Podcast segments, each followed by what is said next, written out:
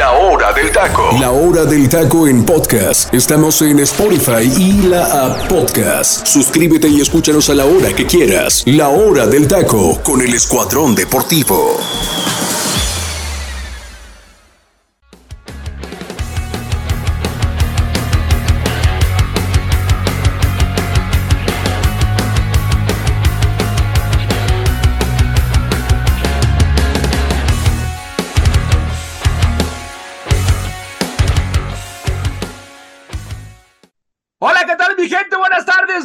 Bendiga muchísimo, muchísimas gracias por estar aquí con nosotros en un programa más de la hora del taco. De verdad que muchas, muchas gracias por hacer de este programa eh, el número uno, porque siempre, siempre están al pendiente del programa. Gracias a toda la gente que nos escucha desde Spotify. De verdad que muchas, muchas gracias. Gracias también al comandante 101.3 y a toda la gente que nos escucha desde Guatemala, Estados Unidos, eh, toda la gente de Argentina, Marruecos, toda la gente de Ciudad de México, que también es mucha que nos está escuchando. De verdad que muchas, muchas gracias. Y bueno, sin más preámbulo, primero, antes que nada, mi gente, les doy el número telefónico que tenemos en cabina. Ya saben, mi gente, por si quiere mandarnos pues unas mentadas de mamá, lo que usted guste, diga o mande, porque no le parece el programa, porque aquí usted manda, aquí usted dirige, así que ahí vamos a estar atentos a los mensajitos que ustedes nos manden o también también peticiones musicales. Aquí vamos a estar, también estar atentos en esa situación. A partir de los 80, 90 hasta 2015, mi gente, eh, pueden, pueden mandarnos ahí peticiones musicales. Y bueno, también qué les parece el programa, la dinámica que manejamos en el programa, los temas que, que estamos manejando también. Así que, eh, pues aceptamos también sugerencias acerca de cómo poder mejorar el programa. Eh, lo hacemos para ustedes, mi gente, así que pues aquí estamos. El número telefónico, mi gente, es el 5542 820053, 5542 820053, mi gente. Así que aquí vamos a estar al pendiente. Sin más preámbulo, vamos a presentar al panel que se encuentra conmigo el día de hoy. Voy contigo, mi queridísimo Freddy Mae. ¿Cómo estás, amigo? Buenas tardes. Gracias por estar aquí. Dios te bendiga. Buenas tardes, amigo. Pues aquí una vez, una vez más con ustedes, disfrutando y bueno, analizar mucho, mucho y preocupados, preocupados por esta selección mexicana. Te mando un fuerte abrazo, amigo, también a mi tocayo y al teacher Delfino también. Sí, sí, sí, varios, varios temas que vamos a estar tocando en el programa, mi gente, vamos a tocar lo de la selección mexicana, qué pasó en la UEFA Champions League, eh, lo de la situación también de cómo se está moviendo el mercado de piernas y muchos, muchos más temas que tenemos para ustedes. Voy contigo, mi queridísimo teacher Delfino Cisneros, ¿cómo estás? Dios te bendiga. ¿Qué pasó, mi estimado José Ramón? Feliz inicio de semana, este 12 de junio, perdón, del 2023. Mucho que platicar, ya, ya vivimos el México-Camerún, ya vivimos eh, final de la Champions, este, por fin, Guardiola después de tanto tiempo levanta un título, mucho fútbol de estufa. Eh, y mucho que también debatir aquí, porque ¿qué, ya estás, todavía ni te decíamos nada y ya nos estabas restregando lo de Malagón, o sea, pero bueno, está bien. Lo una falla muchacho. Está, bien, está bien, este, el niño requiere atención y es como cuando un alumno de secundaria mío de inmediato grita, llora, se enoja, patalea, hagan de cuenta si ojos a Ramón pidiendo atención, mi gente, no atiéndalo por favor al mentira. No estoy diciendo ninguna mentira, fue algo que lamentablemente le pasó y que ojalá. Atiendan al chiquito, por favor, atiéndanlo. Tiene déficit de atención el señor. Ojalá y pueda aprender. Voy contigo, mi queridísimo Freddy López, ¿cómo estás, amigo? Dios te bendiga. ¿Qué tal, José Ramón? Es un gusto y un placer estar aquí en el Comandantes Radio 101.3 FM. Mucho que platicar, sin duda alguna, y la verdad, teacher, te doy toda la razón. Está como, como los niños cuando, cuando por ahí los acusaban, ¿no? De hacer cierta travesura y de repente el otro niño salía en defensa y luego de la nada tenía la razón y, llegaba con la mamá y decía, mamá, mamá, ¿viste? Yo tenía la razón. Así yo lo veo a José Ramón ahorita con lo de Malagón. pero bueno, una situación. A ver, ¿no se equivocó? No se equivocó, se ah, equivocó. Ahorita, ahorita. Y qué bueno que lo hizo, ¿eh? Para mí, qué bueno que lo hizo. Para mí, qué bueno que, lo hizo. Es que lo dicen como si no se hubiera equivocado. Ah, Lamentablemente a ver, se equivocó. ¿Cuándo dijimos que no, Cerra? ¿Cuándo dijimos que no? A ver, escuchaste, escuchaste que dijimos, escuchamos que dijiste, escuchaste, a ver, a ver, a ver, escuchaste que dijimos, no se equivocó.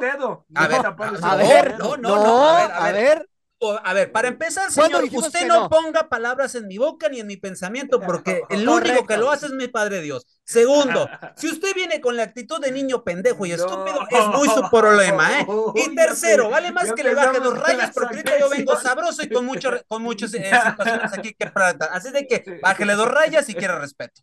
Ya empezamos con las agresiones. Yo nada, más te voy a decir, yo nada más te voy a decir algo, ¿eh? Reitero, para mí, qué bueno que lo hizo ahorita. ¿Por qué? Porque fue Coincido un amistoso. contigo, Freddy. Fue un amistoso. No afecta en nada absolutamente el error. Es cierto. Ah, no afecta, Freddy. ¿Cómo no, va a afectar? ¿En qué afecta? ¿En qué afecta? A ver, dime. ¿En qué afecta? ¿En qué afecta?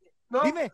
Esa, esa situación puede estar. Era un amistoso, Serra, no, no, no, no, nada. No te juegas nada. Puede estar, puede estar en duda su participación en A ver, a ver, a ver, a ver. José que lo pongan de titular. ¿eh? Bueno, además de que va a ser Guillermo Ochoa. Cállate, pues. Su papá. A ver, a ver, escúchame. Es un amistoso no tiene validez. Y para, y para variar un poco, muchos de esos jugadores no van a ser los titulares en los partidos que vienen, incluyendo Malagón. ¿Quién va a ser el portero titular? Guillermo Ochoa. Ah, ahí está. El que va a llegar, el que va a llegar al Mundial ¿dónde está el de problema? México, ¿Dónde está el problema? ¿Dónde está el problema? El que va a llegar al Mundial de Estados O sea, Unidos, México no, y Canadá. ¿Quién sabe? ¿Quién sabe? Guillermo ¿Quién Ochoa. sabe? Pero ¿por qué Sí, tanto sí, sí. ruido entonces por esa jugada? Sí, si a final de cuentas sí. Malagón No, no, va a estar. No, o sea, mira, mira, José Rato, para que Sí. entiendas, diría mi nana, tú estás como los puercos, tragando y gruñendo, así literal. O sea, mejor dale lo que traes ya. Luego, luego la ya, agresión, luego, ya. la agresión, mi gente. Pero bueno, comenzamos precisamente con el partido de selección mexicana. Vienen muy agresivos estos muchachos. Pero voy contigo, mi queridísimo Freddy López. ¿Qué, ¿Qué enseñanza te dejó este partido? ¿Qué bueno le puedes sacar de este partido, amigo? Mira, lo bueno que le puedo sacar al partido es de que en cierta manera me- el caso de Diego Coca, pues ya vimos, ¿no? Un poquito acerca de los futbolistas que llevó con, eh, con respecto al tema del resultado. Creo que es algo rescatable dentro de lo que cabe. Digo, a final de cuentas, sigue invicto, que para mí el invicto se va a acabar más pronto que tarde, ¿no? Esta situación eh, de México, yo la verdad no le veo ni pies ni cabeza. Es cierto, se equivoca Malagón y colabora severamente en el gol, en el segundo gol de Camerún, ¿no? Esa parte no la discuto, pero hay algo aquí importante a resaltar. Sí, se equivoca Luis Malagón en ese gol, sin embargo, dime tú en qué afectó esa situación. En nada, porque no se está jugando absolutamente nada México. Si ganaba, empataba o perdía, daba lo mismo. En cierta manera, lo único que perjudica, si quieres ver el tema del resultado, es que vemos que no tiene funcionamiento esta selección. Es que vemos que no hay una claridad en lo que plantea Diego Coca. Vemos que esta selección no está jugando realmente como una selección competitiva. Y con todo respeto a nuestros jugadores mexicanos, yo la verdad, con lo que vi el día sábado, yo no veo a México compitiendo en Estados Unidos en ningún sentido, ¿eh? También hay que resaltar esa situación. No tenemos relevos de calidad. Y eso lo vimos con claridad cuando hicieron los cambios y que sí, cayó el gol del empate sobre la hora, pero realmente, híjole, ¿qué puedo rescatar de positivo? El resultado y por ahí la, la actuación de, del, del caso de Kevin Álvarez, que para mí jugó bastante bien también, ¿eh? Sí, sí, sí, lo de Kevin Álvarez fue un buen partido, excelente partido, mi Freddy. Yo creo que uno de los que más se puede salvar, y, y, y fíjate lo que voy a decir, ¿eh? Y por ahí también, por ahí también yo creo que eh, Araujo, Araujo yo creo que termina haciendo una buena, una buena participación, a excepción de otros futbolistas que siento que les termina pesando la playera. En selección mexicana son futbolistas completamente distintos. Voy contigo, teacher. Eh, corre, corre riesgo si no, si no saca el resultado con Estados Unidos. Lo de Diego Martín Coca, teacher. Pues yo creo que sí, ¿no? Pero, pero deja tú eso, José. Ra. A mí lo que me llama la atención es la tranquilidad y la y, y no sé si decirle pasividad, ¿no? Pasividad, gracias, Freddy, gracias por, gracias por la, el término, pasividad. Yo veo muy pasivo, muy tranquilo de Coca. Eso me Sí. dice dos cosas, ¿eh? Número uno, o su conciencia está muy tranquila y él sabe que perfectamente él, él- él agarró una factura que no era de él, porque Sí, sí, sí. el- es- definitivamente. estamos viendo que esto es resultado de lo que el Tata Martino y compañía dejaron y que él prácticamente le dijeron, ahí te va la póliza, agárrela mejor. Pues desde Osorio, ¿eh, teacher? Eh, pero sí, sí, sí, sí, Freddy, pero, pero también hay que ser, hay que ser realistas. O sea, yo veo lo más cerca, lo más cercano y lo más cercano es el, el bodrio que dejó uh -huh. el Tata Martino, ¿eh? que por cierto el Tata Martino suena para dirigir al Inter de Miami acá en, en la MLS.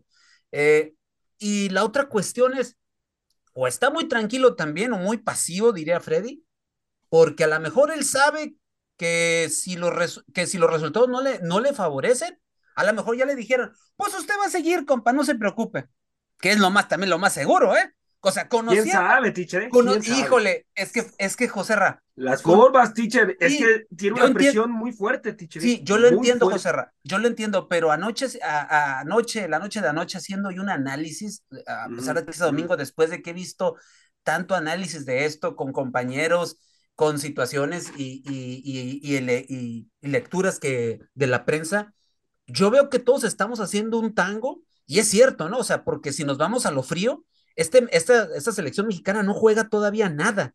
No, culpa, no. culpa de, de, de, del técnico de Ococa, no ese, aclaro. Él, no, va, él va llegando y con lo que le han dado, pues o sea, es que te faltan 15 minutos para arrancar el partido decisivo, o sea, prácticamente sí, y él está tomando la iniciativa, obviamente trabajo es trabajo, te sientes responsable, te sientes capaz, pues dale, pero la situación aquí, José Raez, repito, o una de dos, o él sabe que no es culpa de él, y que si le dan cuello, pues él tampoco se tiene que sentir responsable. O la otra, José Ra, es que ya hablaron con él y le dijeron, vas a seguir pase lo que pase, porque eso es lo que a mí me puede dar a entender esto. Y si es, pase lo que pase, ok, lo entiendo, porque a fin de sí, cuentas sí. no es su problema, pero entonces arrópalo, apóyalo y que dale todas las armas suficientes para que el señor Coca, pues aunque a mí no me guste y a varios gente no nos guste como dirige, porque hay otro sector que sí le gusta, eh, pues entonces dale, repito, dale todos los, los, los, aditamentos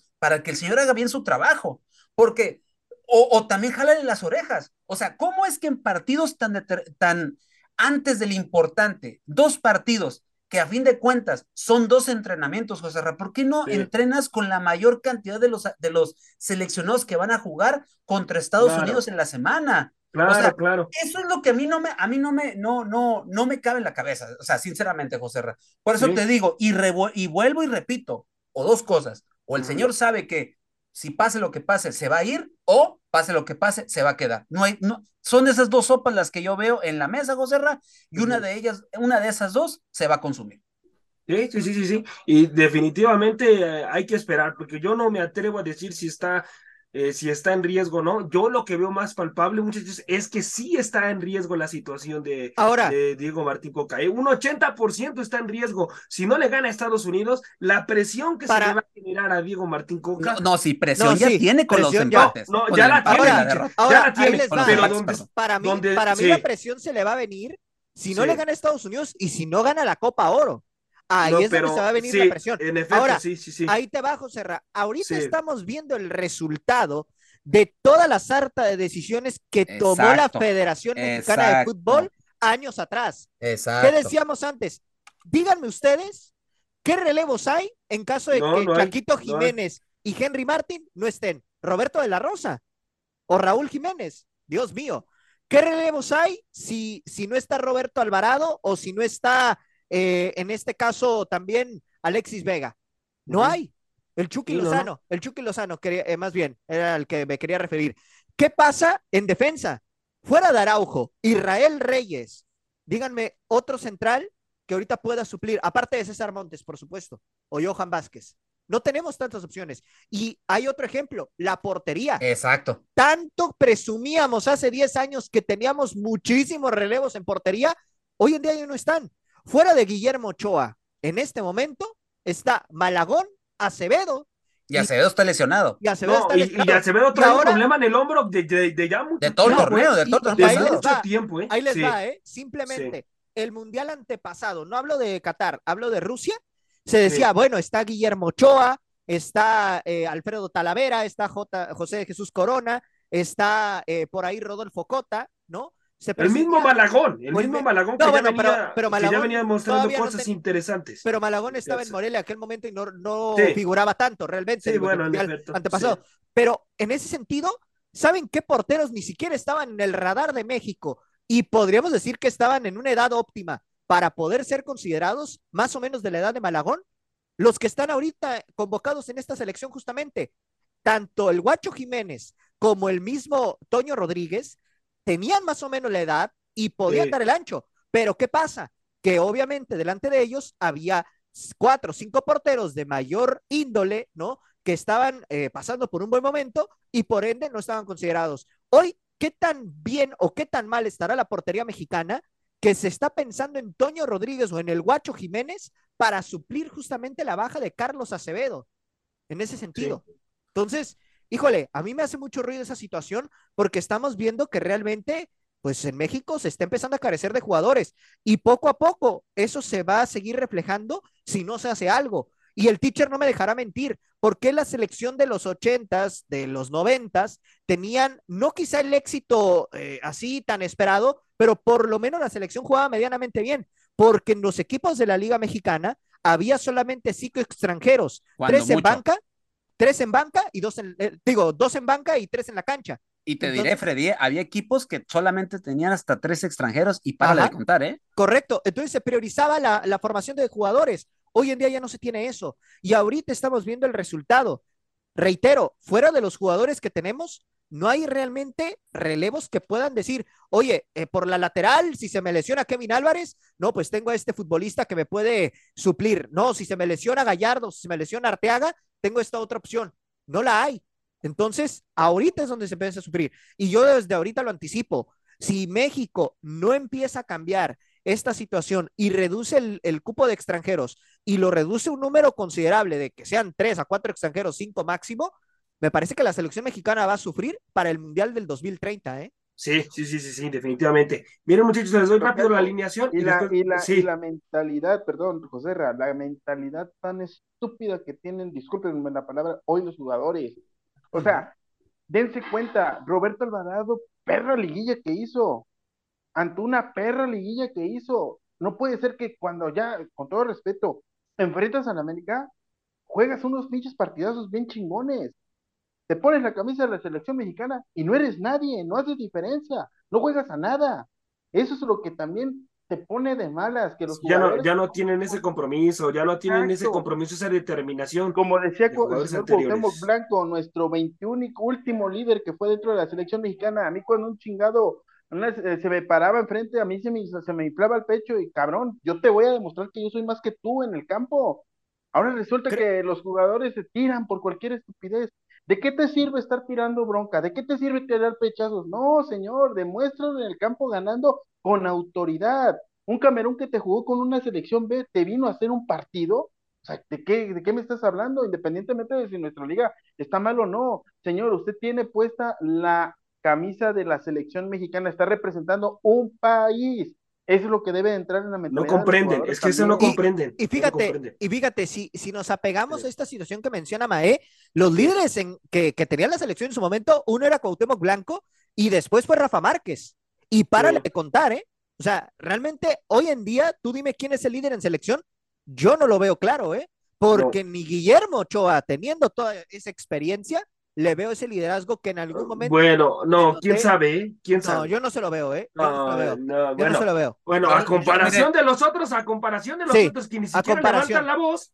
Bueno, entonces Guillermo Ochoa en momentos incómodos puede levantar la voz y es uno de los futbolistas que levanta la voz, ¿eh? definitivamente. Ahora, tanto presumíamos de una generación dorada allá por el 2014 o incluso el teacher por ahí a lo mejor tendrá, tendrá mejor el dato que yo, en, los, en los 90, la selección de Francia 98, que también prometía bastante y que al final no se gestionó nada. Hoy en día, esta selección, desde el 2018, me atrevo a decir, es que viven del no se le ve nada, no se ve nada. o sea, lo que es, lo que, lo que es Rusia 2018 y Qatar 2022 y el Mundial de México, pinta que van a ser igual, ¿eh?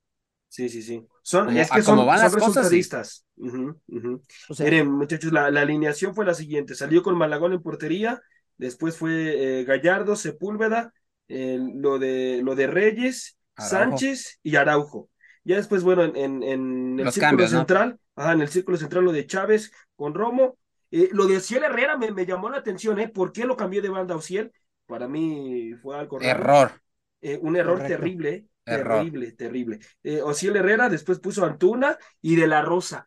De estos futbolistas, Freddy Mae, ¿Cuál fue el futbolista que viste en un bajísimo nivel?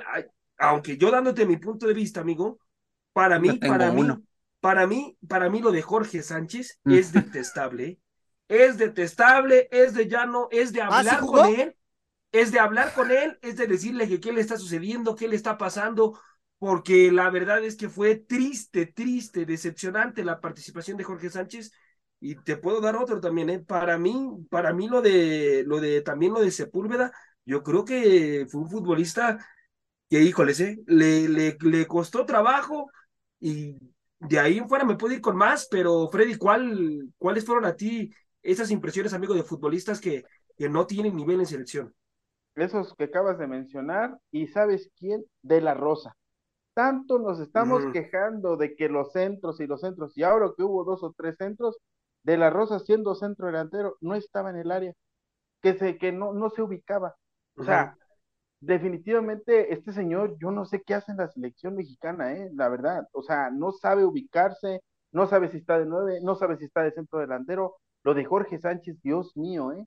O sea, Jorge Sánchez parecía, parecía que estaba jugando, este, con, vaya, hasta te puedo decir, divisiones infantiles juegan mejor que él en estos momentos. ¿eh? No, sí, sí, literal, sí, literal, o sea, es increíble que el señor esté jugando de te la paso, este, como no la quiero cajetear, mejor te la regreso y a mí no me digas nada con el balón. Así déjalo, así para de contar. Y, y, se, y yo no, yo lo del tío Sepúlveda, yo la, la verdad también cuando dijeron seleccionado, ¿para qué? El señor no ha hecho nada extraordinario para merecerse una convocatoria, pero como bien lo han dicho ustedes, compañeros, este es, esa es la realidad de nuestro fútbol mexicano, que estamos carentes de jugadores. Para mí estos tres jugadores son los principales que yo la verdad no los volvería a llamar. No, no, no, definitivamente. Teacher, para ti, ¿cuáles fueron esos futbolistas decepcionantes dentro del partido, teacher?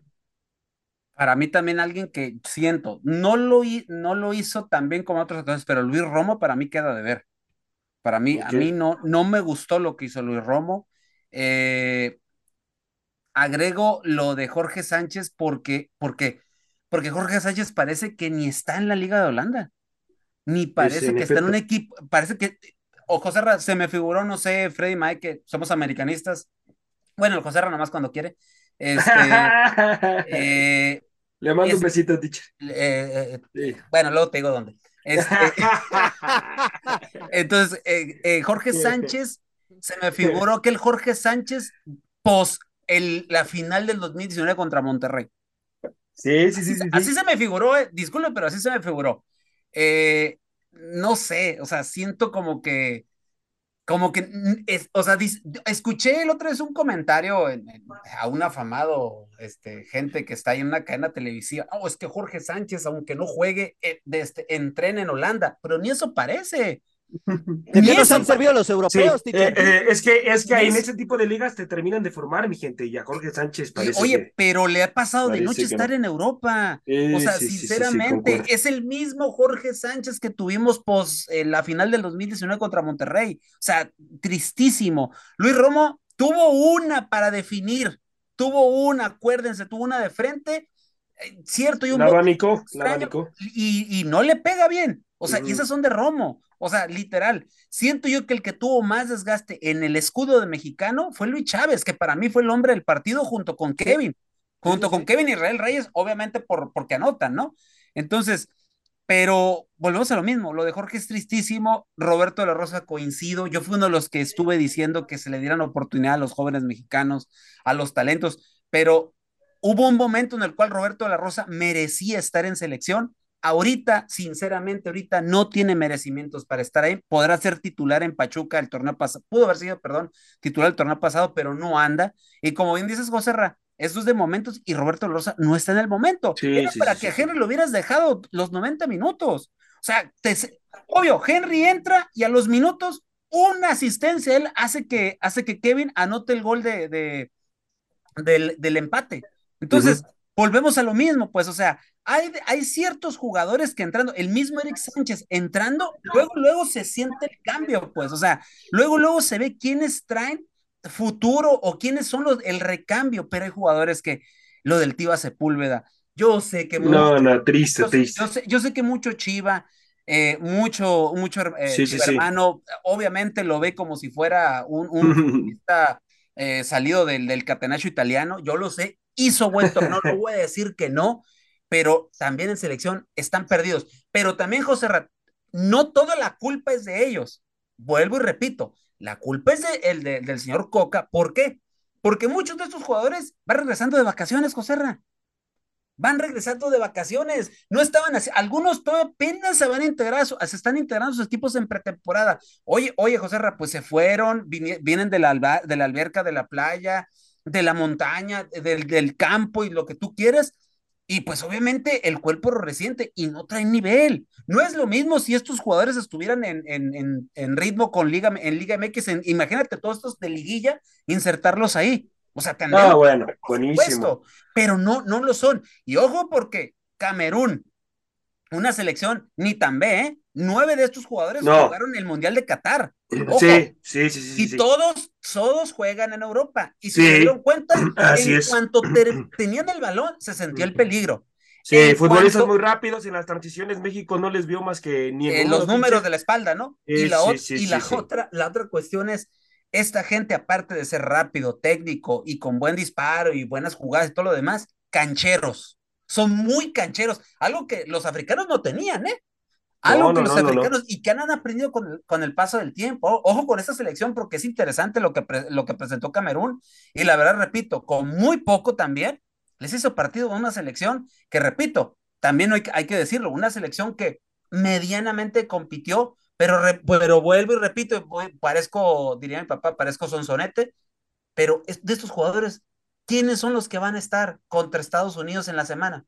O sea, de poco nada sir- no sirvió esto y Coca sale diciendo que es un fue un juego muy importante para empezar a medir jugadores. No, papacito santo. No, Esto no, ya no, era no, para no, que no, los no, no. jugadores estuvieran aquí listos para ya verse las caras con esto, porque Estados Unidos se va a venir, ju- está se va a jugando venir con con las- todo, se va a venir con todo, se va a venir sí. Porque obviamente para ellos el partido contra México es muy importante y saben que ellos quieren seguir ganando y seguir demostrando quién es el rey del área, porque ahorita el rey del área, aunque nos duela, es Estados Unidos. No, Ya México definitivamente. ya no lo es. Definitivamente, sí. Ahora, Diego Martín Coca, ¿por qué no trajo a los futbolistas desde un inicio, muchachos, para que tomaran ritmo? Lo tuvo, ¿eh? Tuvo el tiempo para poderlo hacer, ¿eh?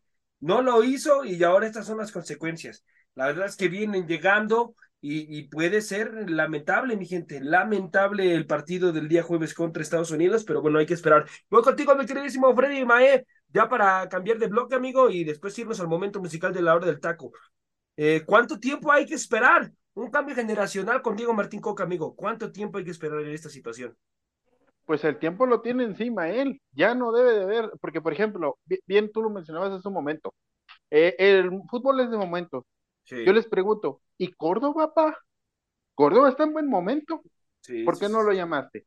Entonces, yo creo que un cambio generacional tiene que empezar de que Diego Coca tiene que ir a hablar con los altos mandos y decir, cámbiame todo tu argüende de esquema, porque si no, para el 2026 no la vamos a armar. Yo tengo entendido que el señor Diego Coca, si no queda campeón en la Nation League o en la Copa Oro, se va. Eso es lo que yo tengo entendido. Entonces, bien dicen por ahí, su esquema que juega 5-4-1, en estos momentos no le va a funcionar al señor. Tiene que cambiarlo radicalmente porque Estados Unidos sí se toma los partidos. Se imagina si Camerún, que es Camerún, se tomó el partido un amistoso en serio, ¿qué podemos esperar de Estados Unidos?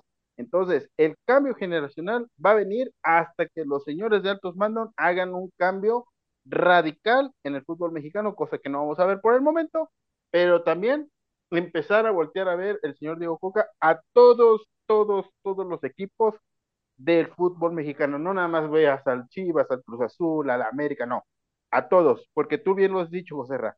El jugador que esté en el mejor momento es al que debes de convocar, no al que te venda, porque si no, lamentablemente vamos a dar dando pena ajena en todos lados. Sí, sí, sí. Tiene que ser el futbolista que esté en el mejor momento, que, que tenga esa jerarquía, ese punto honor, mi gente. En selección deben de ir los mejores futbolistas, los mejores futbolistas que tengan personalidad, que tengan eso que hay que poner, mi gente. Pero bueno, en México no está sucediendo así, es lamentable. José Ra, Sí, per- perdón que te interrumpa. Dos cosas ya para cerrar esto. sí, Número uno, volvió el grito. Sí, sí, sí. Volvió el vez. grito, vol- volvió el grito, se pueden meter en un problema, ¿no? Buen Obviamente. punto, ¿no? buen punto. Se pueden meter. Y segundo, el estadio no se llenó. No, no, no, no. no. Es que te les voy a decir algo, ya la selección perdió popularidad e interés Eso. de parte de la afición, ¿eh? Eso, eso, ya los paisanos, la verdad, los paisanos de San Diego, de California, de toda California, del estado de Texas, de donde, donde se para la selección, eh, etcétera, ya no la compran tan fácil, ¿eh? Es que No, ahorita un referente de selección. ¿De esta Ah. selección? O sea, aparte, Nadie. y espérate, espérate, y, y- y luego cuando te venden allá los boletos, eh, me Carísimos, carísimos. deja tú lo caro, o sea, te los venden con que, no, va a venir Memo Ochoa y va a venir Henry Martin, o sea, te hablan de los, de los, Sí, de sí, los, sí. de los import- y a la hora de la hora cuando ves, cuando ven llegar a todos, ah, caray, o sea, todavía piensan, piensan los directivos que estamos viviendo eh, la etapa de la No. comunicación en los años 80 o 90, ¿eh? A- aparte, aparte digo, Sí, con sí, todo sí, sí, sí. respeto para, para Henry, para Memo y todo ese rollo, realmente ahorita la gente no se siente identificada con ningún jugador de la Exacto. selección, ¿eh? O sea, así No, como que digas, oye, vamos a llevar a Raúl Jiménez porque Raúl Jiménez es el referente. Raúl Jiménez, por favor, no es ningún referente de selección nacional. En este momento no. No, no, y, no. y- y realmente los boletos yo se los puedo decir porque yo estuve con esa intención de ir al partido. Los boletos estaba el más barato en 78 dólares. Ahí nomás se las dejo. Madre mía. 78 El más caro. dólares. Santo Y el Dios. más caro estaba alrededor de los 200 dólares, 300, 250 Madre dólares. mía, no, güey. Más o menos. No, güey. Y más Es lo que, te gastas, es- lo que te gastas que- lo en que te comida, gastas en, en la en comida, la en la cerveza, comida, lo que- lo gasolina. se ofrezca. gasolina, Sí, sí, la sí. cervecita, la Ah, botana. no, no, Muchos no, no. paisanos todavía antes de entrar al estadio, y, y eso ya es muy recurrente aquí en California, sobre todo ahí en San Diego, se hacen un asado antes, un asadito Claro. ahí ante- antes de entrar. O sea, es una fiesta para los paisanos. Les mandamos un saludo a toda la gente de Estados Unidos que van y todavía es una afición noble, es una afición fiel. Y se afición- burlan, se burlan. Es una afición, eso, para allá iba. Sí. Es Se una afición que, que, que sigue gastando su dinero, que toda la semana le pega duro en el campo, en la maquila, en lo que, donde, donde trabajen ellos. Y les mando un saludo si nos están escuchando, pero no se vale que los directivos del fútbol mexicano hagan este tipo de tropelías con la gente que la verdad les cuesta mucho sacar ese dinerito para ir a gastárselo. Quieren ver un buen espectáculo y mira lo que les dan. Ahora, Sí, les ojo, dan un ojo con esto, Sí, ¿eh? sí, lo, del grito, lo del grito, lo del grito que ahorita mencionaba el teacher. La gente puede aprovecharse de ello, porque en Estados Unidos no te va a perjudicar en nada si lo propicias, a, a diferencia de México, porque Correcto. donde está el problema es en México. O sea, aquí en, en cualquier estadio del fútbol mexicano, tú lo gritas, tú haces el famoso grito, el protocolo, ¿no? y te, César? y te, ajá, el protocolo, pero aparte te vetan por el famoso Fan ID. En Estados Unidos no pasa eso. O sea, en Estados Unidos pueden gritar la gente y los únicos perjudicados van a ser los seleccionados nacionales. No va a haber más. Entonces, esa es la parte interesante. Si les, si tanto les importa el dinero, pues ahí nada más, ojo, federación, ¿eh? Que si tanto les importa el dinero, pueden salir perdiendo, porque en Estados Unidos no perjudica para nada el grito homofóbico. De poco, Así a, es. de poco a poco, la gallina de los huevos de oro la está dejando de hacer de poco a poco. Van a ver, si siguen haciendo esas petardeces, lo van a seguir haciendo. Entonces, sí, ya no les va a redituar esos famosos contratos con la compañía Zoom. ¿eh? No, ya no, ya no. Pero bueno, mi gente, vámonos, vámonos al momento musical de la hora del taco, que se vino un rolón fantástico. Y regresamos, regresamos con mucha más información. Pasamos después de la canción eh, a hablar de la, de la final de la UEFA Champions League. Pero vámonos, mi Freddy, al momento musical, amigo. Nos relajamos un instante y vamos al momento musical de La Hora del Taco. La Hora del Taco.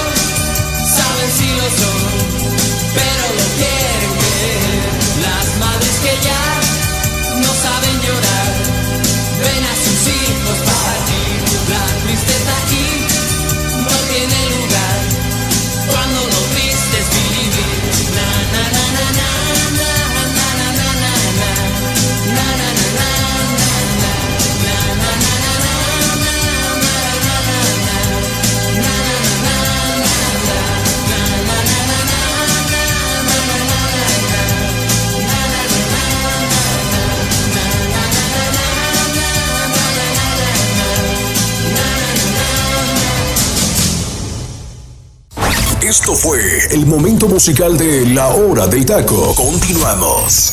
Estamos de vuelta, mi gente, estamos de vuelta después de escuchar este tremendo, tremendo rolón que nos trae el teacher Delfino Cisneros, una canción con un significado poderoso, fuerte, eh, duro, pero una realidad que también se, se, se, se vive y se sigue viviendo en este país. Pero voy contigo, mi queridísimo teacher. Háblanos, háblanos un poco más de esta rola, teacher. De 1987 del álbum El Grito del Tiempo llega la banda española Duncan Du con la canción más famosa y representativa de este grupo de rock llamado En algún lugar. En la primera, es la primera canción de este álbum, la tercera de la banda, y desde 1987 se ha convertido en una de las canciones más frecuentemente interpretadas en los conciertos. Hay quienes sostienen que dicha melodía está inspirada en una visita que el grupo hizo a un lugar de, de la ciudad del maíz en San Luis Potosí, obviamente aquí en México, llamado el Tepeyac. En dicho lugar estaría inspirada la canción, eso es una versión extraoficial. Según una teoría también, la letra trata de manera delicada el tema de la muerte y la soledad. Sin embargo, la interpretación más aceptada sostiene que la canción trata sobre la pobreza y la desesperación. Es una lamentación sobre un gran país, algo de una especie de país fracasado que representa en realidad el propio planeta, o sea, hace un planeta caído y que por obvias razones, mi estimado José, los Freddys y la gente que nos escucha a través del comandante radio, pues seguimos viviendo estos esta, esta situación. O sea, sí. de 1987 a 2023, que esto, esto no ha cambiado en lo absoluto. No, no, no, y la canción, como bien lo dijiste, José, es una canción muy dura, sí. muy realista, uh -huh. inclusive hasta como un grito de desesperación, porque uh -huh. pareciera que estamos viviendo en algún lugar donde no hay esperanza, donde no hay, uh -huh. no hay futuro, pero que a fin de cuentas tendremos, tenemos que salir de ello que eso es prácticamente ya al final, ¿no? O sea, tenemos que salir de esta situación y es lo que yo siempre les digo a mis alumnos, ¿no? El mundo podrá caerse, pero no hay que caerse uno mismo, porque si se cae uno mismo, entonces sí, el mundo se puede empezar a caer. Entonces, Sí, sí, sí, una canción muy, muy, muy drástica, muy directa, muy fuerte, y que en, en ese entonces fue una canción que fue popular y que hoy, te lo puedo decir así, José Ra, mis alumnos la conocen y cuando la escuchan, dicen lo mismo. Una canción muy fuerte, muy directa, profe, pero nos gusta. O sea, para que veas que las nuevas generaciones, muy a pesar de que es una canción de los años 80, sigue provocando y sigue generando muchas situaciones de análisis y reflexión sobre lo que estamos viviendo en estos momentos. Y esto fue el momento musical de la hora del taco. Tremendo, tremendo rolón. De forma rápida, mi queridísimo Freddy López, ¿habías escuchado esta canción, amigo? Sí, por supuesto que sí, José Ramón. La verdad es que es un verdadero rolón, ¿no? En toda la extensión de la palabra.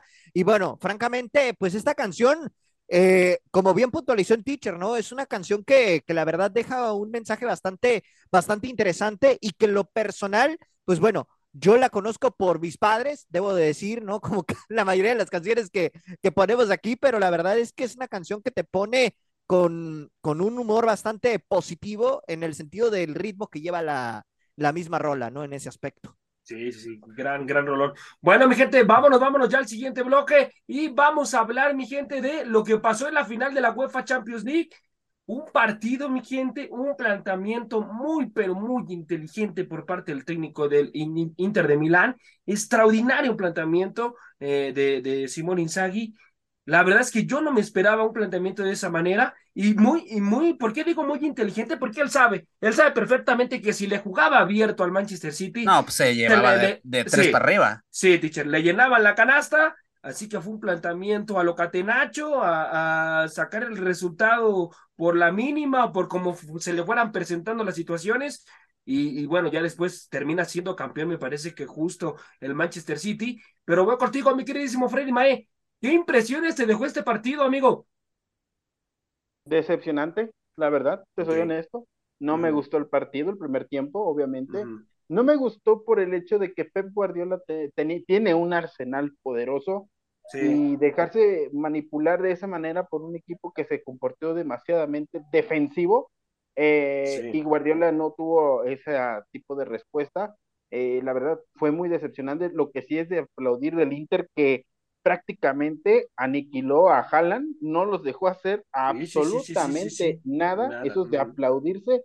Pero a mí lo que más me decepcionó, te digo en este caso, fue Guardiola porque realmente Guardiola tenía todas las piezas, pero sabes, también me pongo a pensar que su pieza clave, Kevin De Bruyne, salió lesionado. Y yo siento que a partir de ahí fue que ya no tuvo, ya no vimos ese Manchester City que le jugara como le jugó al Real Madrid, que lo desapareció, ya ves que lo goleó. Ujú. Entonces, pues para Pep, este Kevin De Bruyne siempre ha sido una pieza fundamental y yo siento que por ahí fue que el Inter eh, este, supo y qué decir, ¿no? Romero Lukaku en vez de meterlas también la saca, pues jugar 12 contra 10 pues no se vale, ¿no?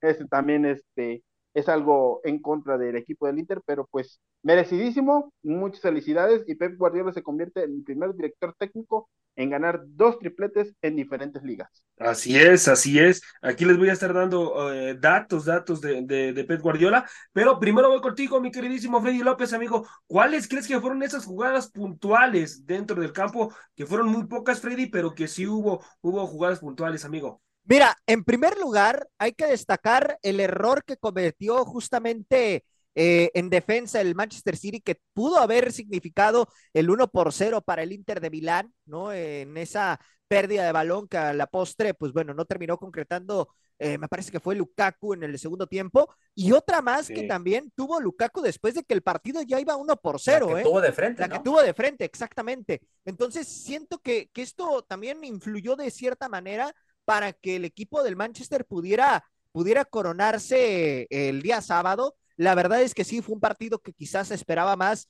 en el primer tiempo, pero en el segundo tiempo creo que mejoró.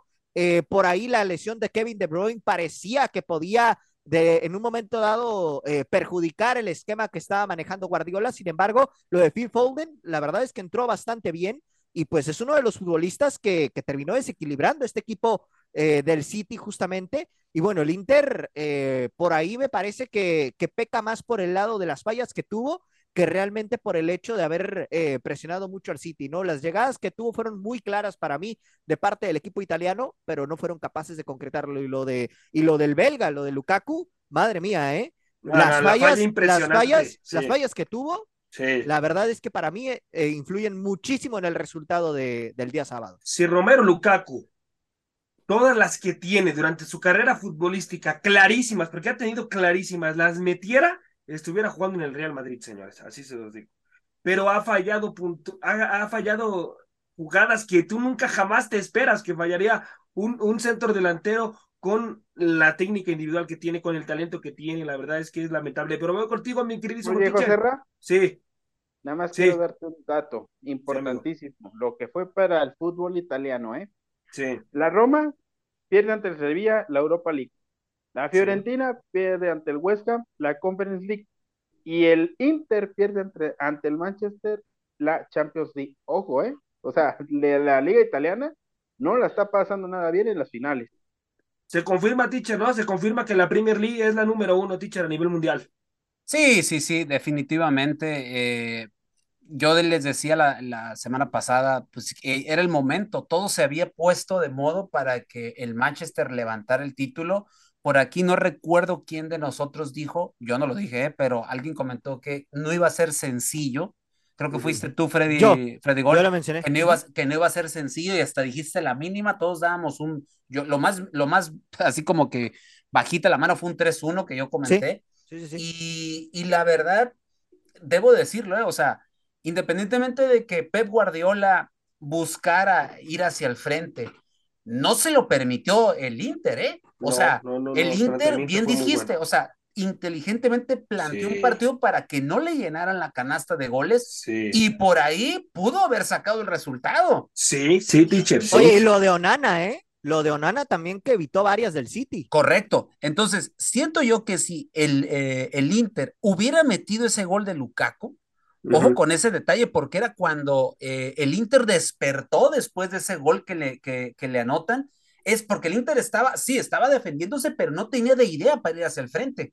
No es que no quisiera, sino que no tenía idea. Y aparte, el temor, porque sabes perfectamente que el City tiene los argumentos y las armas suficientes como para ir y casquetarte dos en menos de cinco minutos. Entonces, sabían perfectamente eh, o estaban midiendo los tiempos, les estaba saliendo bien, o esto llevarlo hasta la larga para ver qué, qué la situación física, si podía este, darles algo de dividendos al equipo italiano, pero aquí son las fallas, ¿no? O sea, eh, el City no lo puedes tener controlado de esa manera. Yo sé que el catenacho y todo lo que tú uses y mandes, Joserra, pero no todo en la vida es defenderte. Y si Sí, le sí, sí, otorgas- sí, sí. y si le otorgas eh, la, la facilidad a un equipo de, de, esa, de esa magnitud, con un técnico, que hay que decirlo, Pep Guardiola, mm, a algunos no les caerá bien y todo lo demás, pero es un Mejor gran técnico de la historia, técnico. teacher. Es, Ujú. es uno de los grandes técnicos. de la Ya, historia. ya ponerlos ya de entre la historia, bueno, ya cada tendrá Para mí sus sí, ¿eh? Para mí, para mí el Para mí mejor de la historia es Fergu- Ferguson, ¿eh? Todavía. No, no, pero para Bueno, mí entra, entra. por ahí, mí, obviamente eso será tema de otro, de otro programa. Sí, no, correcto. Sí, sí, O sea, sí, sí, pero sí. sí. es uno de los, de los que va a pasar a los anales de la historia, obviamente, Sí. por todos los números que tiene, todo el número de títulos y todo lo demás, y con toda la inversión millonaria. Eso también es otra de las cosas que también han dicho, ¿no? O sea, con esa inversión ya ujú. tenías que levantar la Champions. Yo siento que se tarda un poquito, pero ya lo hace. Creo que se quita esa presión. Y ojo, porque si se quita esa presión, ese equipo sigue de esta manera y que le sigan trayendo más herramientas, más jugadores, pues, entonces este Manchester puede causar un, puede ser un equipo de época, ¿eh? Pero Sí. pues obviamente está en una, está en una liga elite, o sea, en una liga, en la liga Premier, como bien dices, José, Ra, demu- se demuestra que en clubes la liga Premier es la mejor del mundo. La mejor del mundo. La Y sí. ojo, ¿eh?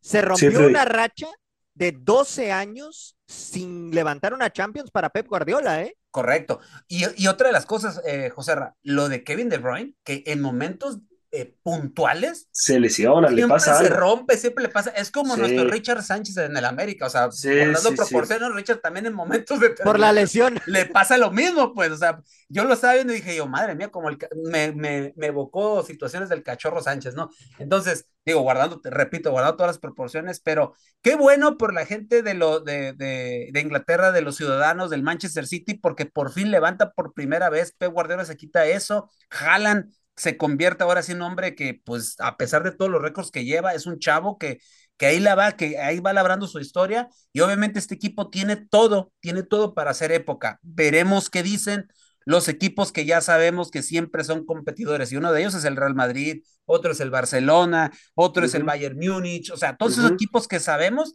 que siempre levantan la mano en este tipo de torneos. Vamos a ver qué es lo que sucede, pero por lo pronto, pues felicidades a Pep y sus, y sus ciudadanos de Manchester, ¿no? Sí, así es, así es. Bueno, mi gente, les doy algunos números de, de, de Pep Guardiola. En el Manchester City en 2023, pues bueno, se lleva la Premier League, se lleva la, la Fake Cup y, la, la, Champions League, mi gente, con el Barcelona.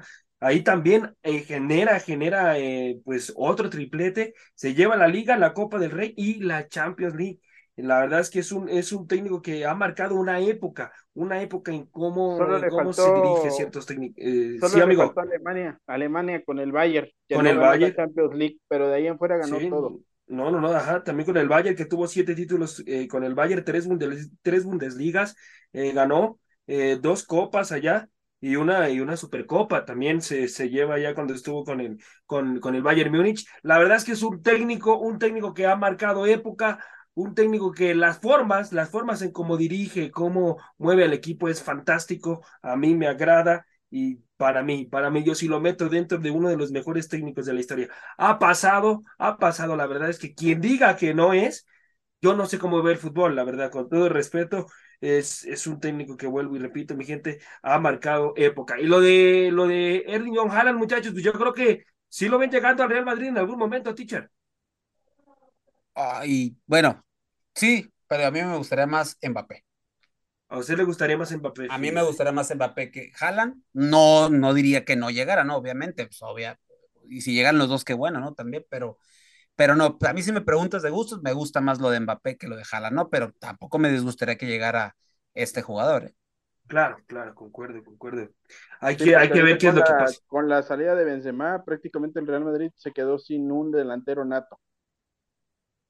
Sí, sí, sí, sí, sí, sí. Se, se quedó sin un delantero nato y hay que ver, hay que ver porque ahí andan, ¿eh? Ahí andan ya visoreando quién va a ser la, pues el sustituto, el sustituto de Karim Benzema. Pero bueno, mi gente, vámonos, vámonos ya de forma rapidísima al siguiente bloque y vamos a hablar de lo que está sucediendo de forma, de forma rápida en situación femenil, en el mercado de piernas en situación femenil y en el mercado de piernas en situación varonil. Voy contigo, mi queridísimo Freddy López, de forma rápida, amigo. Dame la situación en el mercado de piernas femenil. Es correcto, José Ramón. Pues vaya que han habido movimientos en el fútbol femenil y es que el América pues ya anunció tres bajas de manera oficial. El caso de Andrea Falcón, la española, que eh, todo apunta que regresará justamente a, a, su país, ¿no? A su país de origen, que es España, ¿no? Así como también la baja de Alexandra Godínez, que prácticamente pues en este torneo no tuvo participación. Y lo de Montserrat, Montserrat Hernández, que bueno, ella eh, pues se formó justamente en las Águilas del la América, duró prácticamente seis años en, el, en la institución Águila y bueno, a final de cuentas, ahora se irá al equipo rival, que es el cuadro de Chivas Rayadas del Guadalajara, que la verdad lo de Chivas también es de llamar la atención con los refuerzos que está teniendo en este momento, lo de Daniela Delgado, que viene procedente de Santos Laguna, que la verdad es una eh, mediocampista con un gran recorrido ya en el fútbol femenil, solamente ha estado en Santos Laguna, sin embargo, su palmarés es impresionante, sus números son maravillosos y francamente Chivas se está llevando una verdadera joya a, a sus filas, ¿no? Eh, también eh, reitero la llegada de Montserrat Hernández, que ya también es oficial, y bueno, también la situación de... Eh, el caso de Alessandra Ramírez, que igual llega al equipo tapatío, ella llega procedente de eh, los Estados Unidos. Y bueno, la verdad es que Chivas para mí está armando un verdadero eh, trabuco, ¿no? Eh, también la llegada de Wendy Toledo en portería, que para mí, híjole, a mí me causa un poco de ruido esta situación con Chivas, porque para mí tiene dos grandes arqueras en, en puerta, como lo es Blanca Félix y la misma Celeste Espino. Pero bueno, estas son las decisiones que ha tomado el equipo de Chivas. Vamos a ver si Wendy por ahí puede tener minutos con el Pato Alfaro. Y mencionar también con eh, respecto al tema de la Maga Ovalle al equipo de América, ¿no? Que tanto ha estado sonando. Se tenía pensado hacer un intercambio entre América y Tigres. Todo apuntaba a que América habría solicitado a Lisbeth Ovalle por Alison González, Alison González que se formó justamente en Tigres. Sin embargo, con el nivel que adquirió Allison justamente con las Águilas del América, Allison se va a quedar con el conjunto de Cuapa y Ovalle tiene contrato vigente con Tigres. Entonces, es complicado que se pueda dar este movimiento, la verdad. Y bueno, para la gente que está acá en Tijuana y que también ahí tenemos el tema de los movimientos, prácticamente va a haber una limpia de plantel importante. Se va la guardameta Siena Ruelas, ya es oficial esto, ella lo misma lo anunció en sus redes sociales, así como también Joana Rosas y Esmeralda Verdugo, que pues estarán saliendo ya de la institución prácticamente. Lo de Esmeralda Verdugo es por tema de maternidad, ¿no? Es similar al tema de Anagabi Paz en Atlas, que también es baja del equipo, pero por maternidad en este caso. Y anunciar que Tigres ya tiene su, a su entrenadora para este torneo, que será Milagros Martínez, esta entrenadora que estuvo con las Bravas de Juárez y que causó sensación tras la baja de Carmelina Moscato. Entonces, pues bueno, se vienen generando muchas situaciones alrededor del fútbol femenil. Rayadas se supone que lanzó oferta por Angelina Hicks del conjunto de Tijuana, sin embargo, bueno, eh, realmente esa situación puede que se haya lanzado una oferta. Aquí el tema es que Hicks acepte la situación porque realmente Rayada está muy bien equipada ahí con eh, Aileen Avilés, el caso de Burkenroad, el caso de eh, la misma eh, Dani Solís. Entonces, bueno, veo complicado que Angelina pudiera aceptar eh, llegar a, Rayadas sin tener asegurada la titularidad. Pero bueno, eso es básicamente lo que se está moviendo ahorita en el fútbol femenil, José En breve. Sí, Y, bueno, también ahí que ya están haciendo varios movimientos en, en, en situación de, de eh, patrocinios, Freddy, también. Hay varios, varios ya patrocinios que se están ah, asomando en Por, por todo lo que sucedió este torneo, están empezando a llover los patrocinadores y eso me da mucho gusto para el fútbol femenil, porque esto está creciendo y va a continuar en un desarrollo importante. Y ojo, José Radigo, no, no nos dará tiempo aquí de mencionar todos los movimientos, porque si no nos aventaríamos dos horas más, pero me impresiona la cantidad de bajas que tienen todos los clubes, ¿eh? O sea, estamos hablando de que la mínima cantidad de bajas son cinco. De ahí en fuera, han sido bajas de hasta 12 futbolistas, caso Bazatlán, por ejemplo, por ahí Necaxa también ya anunció sus bajas, se rumoraba que Fanny Grano saldría de la institución eh, de las centellas, ¿no? Pero desde ahorita les confirmo, mi gente, Fanny Grano se mantendrá en Necaxa por lo menos un torneo más, su contrato queda vigente hasta diciembre, así que bueno, eh, en este caso, su movimiento, su salida, no se estará generando al menos en este torneo. Ya veremos el siguiente. Si por ahí eh, esta futbolista que se ha convertido en una de las históricas de Necaxa junto con el caso de Lucía Muñoz, pues terminan eh, manteniéndose en el conjunto de Jorge Gómez. Sí, sí, sí. Bueno, mi gente, vamos ya de forma rapidísima, ahora sí, ya para cerrar el programa, mi gente. con el mercado de piernas en el fútbol mexicano. Gracias, mi Freddy, por darnos los movimientos en Liga MX Femenil. Eh, y bueno, Dubán Vergara, mi gente, que ya se confirma que ya eh, está eh, con Santos, un gran, gran fichaje y cuidado con Santos porque se está armando de forma fantástica. Junto este con Pedro Aquino. Sí, junto con Pedro Aquino, que también ya forma parte. Teacher, ¿qué opinas de este fichaje de Dubán Vergara, teacher? Mientras esté sano y no se lesione, aguas con eso. Imagínate a Bruneta, Dubán, juntitos ahí en ese y con todo lo que tiene preciado y todo todos estos jugadores que que conserva Santos Laguna, cuidado con el equipo guerrero, eh, cuidado. Sí, también lo de lo de Kevin Álvarez, mi gente, que también pues ya más que confirmado que ya está en las Águilas del América. Y bueno, pues todavía no hay técnico, mi gente, a seguir esperando todavía, a ver cuándo, cuándo se le ocurre al América presentar a su técnico. Lo que yo te tengo de la, del, del, del DT, pues sí. solamente son rumores. Ni, eh, me, me, causa, me causa sorpresa eso que digan de que si alguien suelta o filtre el rumor en la prensa, lo van a correr en cuapa. Ay, por favor, me, lo único que están cuidando es que no le caiga otra vez la guillotina del escándalo. De por sí están quedando en las redes sociales con el señor Letrinas, que, que es qué cosa, qué cosa. Pero te puedo mencionar dos. Eh, Sebastián Becachese es pretendido por el América de México y Vélez, según los medios en Argentina. Recordar que Becachese eh, dirigió a Defensa y Justicia y ahorita el DT argentino está en Europa, está en el Elche.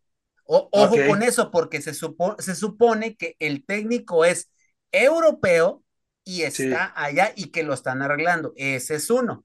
Y el otro, y vuelvo a, insistir, y aquí se los comenté en algún momento, Hernán Crespo todavía está ahí como que se le mueve una patita, pero, pero Joserra un día yo tú platicando por ahí una fuente muy, muy, muy confiable tuya, pues dicen que pudiera ser un técnico de mucho renombre pero tampoco se alegren, mi gente, ¿eh? tampoco se alegren Sí. porque con Santiago Letrinas, digo Santiago Baños, literal, esto está más que podrido. Y desde ahorita le digo a mi gente, quien dirigió ya el entrenamiento de hoy lunes y quien dirigió ya la práctica y todo lo demás, se llama Diego Cervantes. Diego Cervantes, sí. o sea, así está de interino. No es que él se vaya a quedar, pero vayas haciendo la idea, mi gente, de que si no hay nada, si no hay luz en, eh, al final del túnel, el señor Cervantes se va a quedar y por ahí Raúl Rodrigo Lara le va a hacer segunda en esto. Entonces, Oye, teacher, mande. ¿qué sabes tú de que supuestamente se corre el rumor y esto le va a dar felicidad a, aquí a mi compañero Joserra, de que Oscar Jiménez podría permanecer una temporada más en el América debido a que Luis Malagón estará disputando la Nation League y la Copa de Oro? Eh, es un rumor que está cobrando mucha fuerza, pero lo que yo tengo entendido, Mae, es que pues eh, se estaban arreglando todavía. Miguel Herrera lo quiere en la perrera más grande porque lo Sí, lo anda negociando Miguel Y el Herrera. problema es eh, los, los sueldos, es ahí la situación, Freddy también, Freddy López, tú sabes más o menos esa situación. La situación es el dinero, no se pueden, no se pueden poner de acuerdo en eso. Y no se me haría descabellado eso, pero en América también buscan un, por- un segundo portero. Obviamente entiendo lo de Malagón y más con lo que Acevedo está lesionado y que pues obviamente Malagón se está ganando el lugar, aun a pesar de que aquí el José Rey ya lo quiso matar desde que empezó esto. Oh, este, pues todo, todo indica que posiblemente Malagón siga, siga como uno, pero el América busque otro. Pero Freddy Mae, ahorita hay mucho rumor, mucha especulación, pero lo que ellos dicen, pero lo que ellos dicen es, es que mientras no haya técnico, pero mientras no haya técnico, no, Omar Campos se sigue negociando, ¿eh? Y ojo, porque es el siguiente fichaje que sigue, porque el sí, América, si cerca, algo debe de de renovar, cerrarlo. y algo debe de, de componer este América son los, eh, son los laterales. Y ya llegó Kevin, ahora van por Omar Campos. Cueste lo que cueste, gente. Cueste lo que Y cueste. Y por- lo de Quiñones también es todavía nulo, no hay Lo nada de- concreto. No, lo de, lo de no Quiñones, oferta todavía. lo de. Quiñones no hay oferta, no, se ha No. platicado, no, No. se ha dicho nada, Nada, nada. nada, nada, nada todavía, pero. Obviamente, pues mm, veremos qué es lo que Y- pasa. Y nada más decirles, ¿eh? Se cayó lo de. Montesinos al América si es que lo querían, no tanto de que estuviera sonando. Ahí por ahí el teacher decía, no, yo quiero a Montesinos. Pues Montesinos ya será jugador de Gallos de Querétaro, ¿eh? Para el Sí, siguiente torneo. Pues, sí, sí. eh, ah, pues, sí es, sí es este, sí se va a quedar con Querétaro, Fred, porque Montesinos Sí. ya había comentado que yo no quiero. Pues al menos lo que tengo de información, todo apunta a que se va a quedar allá, ¿eh? Eso es lo que yo tengo. Pero No, bueno, quién, ¿Quién sabe, sabe? pareciendo ya lo como es el carácter de, de, de, de Montesinos. aquí, aquí el tema es de que si la carta le pertenece a Grupo Caliente, Pues quiera o no, le va a tener, ahora sí que va a tener que acatarse. Freddy, pero Freddy, ya hoy en día ya no es de tanto que si quieras o no, ¿eh? Ya el futbolista puede decir si juego o no juego, aunque Bueno. lo mantengan ahí frío, pero eh, ya, ya siquiera se toma un poquito más de decisión en Sí, la situación sí. del futbolista. Y, y te tengo otro rumor de América, mi estimado, digo, que, que van a seguir saliendo, ¿no? Dicen que ya viene, ya hay un posible sustituto en caso de que Cáceres se vaya de, de América. Y por ahí se comenta que sería Joaquín Fernández, futbolista del Valladolid. Joaquín Fernández es, es defensa central, Ujú. 27 años, 1.90, a recordar que el Valladolid descendió. Entonces, eh, pues por ahí le andan buscando ya acomodo. Su carta vale 3 millones de dólares según Transfer, Transfermarkt mm. y, este, y pues obviamente tiene experiencia de 8 años en Primera División de España. Entonces, en dado caso de que Cáceres se fuera, pues irían por este jugador. Repito, rumor, no estamos dando de que, ah, sí, ya es esto, Sí, no, y- no, no, no. ya, ya es, es un rumor, rumores como han salido muchos y van a salir muchos. Se dice que esta semana, ahora sí, a más tarde entre martes y miércoles, se anunciaría el técnico del América. Porque una vez que se anuncie el técnico del América, se va a anunciar los fichajes y uno de ellos pues es Kevin Álvarez y esperemos que el otro sea Omar Campos. Omar Campos, sí, que ya está prácticamente a nada, mi gente, de que sea futbolista de las Águilas del América y a esperar. También, mi gente, de forma rapidísima, un futbolista que también forma, ya forma parte de Atlético de San Luis, lo de Jordan Silva, eh, este, este futbolista que, bueno, pues ya, ya se va a Atlético de San Luis y ya esperar, esperar a ver qué es lo que pasa. Un futbolista que pasó por las Águilas del América de buenas condiciones, eh, cumplidor. Así que hay, hay que ver qué es lo que pasa cuando No. esté con Atlético de San Luis. Sí, Y en, y en Tijuana ya se anunció lo de Barbosa, lo de Charlie González Sí. y lo de Cristian Rivera, ¿eh? Así Ya es, se amigo. anunciaron los tres fichajes. Tres buenos fichajes, Tijuana. Freddy, Oye, muy- Sí, de sí, sí. extraordinarios fichajes, ¿eh? Y esos fueron Sí, sí, fichajes sí. de Miguel Herrera, ¿eh? De Correcto. Miguel Herrera. Lo de Correcto. Barbosa, Y lo de- del de- portero, lo del portero sigue ahí en la órbita, ¿eh? Al menos acá en Tijuana no se está mencionando tanto de que Tijuana esté urgido por conseguir un portero, ¿eh? Y en Cruz Azul, mi gente, en Cruz Azul una, un dato eh, que, que me dieron es que estos, estos futbolistas no los pidió el Tuca Ferretti, ¿eh? Son futbolistas de mismos agentes, de Válgame mismos agentes Dios. que terminaron, que terminaron por cerrar, ¿eh? Así que no fueron futbolistas pedidos por el Tuca Ferretti. Hay que ver, hay que ver qué pasa, hay que ver qué sucede con este equipo que siempre hace las cosas al revés. Por lo tanto, fueron futbolistas, vuelvo y repito, mi gente, que no pidió el Tuca Ferretti. No fueron pedidos por él, no dijo tráiganme a, a Doria y tráigame al centro delantero, el futbolista de, de- Eduardo Aguirre. Aguirre. lo Eduardo lo de Aguirre. Mudo Aguirre. No los pidió, mi gente. Como siempre, Cruz Azul, debajo del agua cerrando los futbolistas, es lamentable. Y también el Chucho Arango, mi gente, se va ya de Pachuca, vuelve y regresa a la MLS ya con otro equipo también, eh, al Real Lake, mi gente, para ser exactos, regresa a la Liga de Estados Unidos. Así que bueno, un futbolista que pasa de noche, teacher, se esperaba más de él. Pues aquí me acuerdo alguien, alguien que estaba por aquí, recuerdo que decía que iba a quebrar la liga y no sé qué. pasó sin pena ni gloria por aquí. Sí, sí, sí, lamentable, pero bueno, mi gente, eh, lo de Lucas Moura, que también lo siguen analizando en Monterrey, está siendo analizado a ver si lo contratan, es futbolista del Tottenham, agente libre en este momento, así que hay que esperar, mi gente, se va a seguir moviendo el mercado de piernas de forma impresionante, pero bueno, esto ha sido todo el día de hoy aquí en la hora del taco, a nombre de mi compañero Delfino Cisneros, eh, Freddy López, Freddy Mae y José Ramón en conducción, hasta la próxima, mi gente, Dios me los bendiga. Por hoy hemos terminado la hora del taco. La hora del taco. Los esperamos en nuestra siguiente emisión a través del comandante 101.3 FM.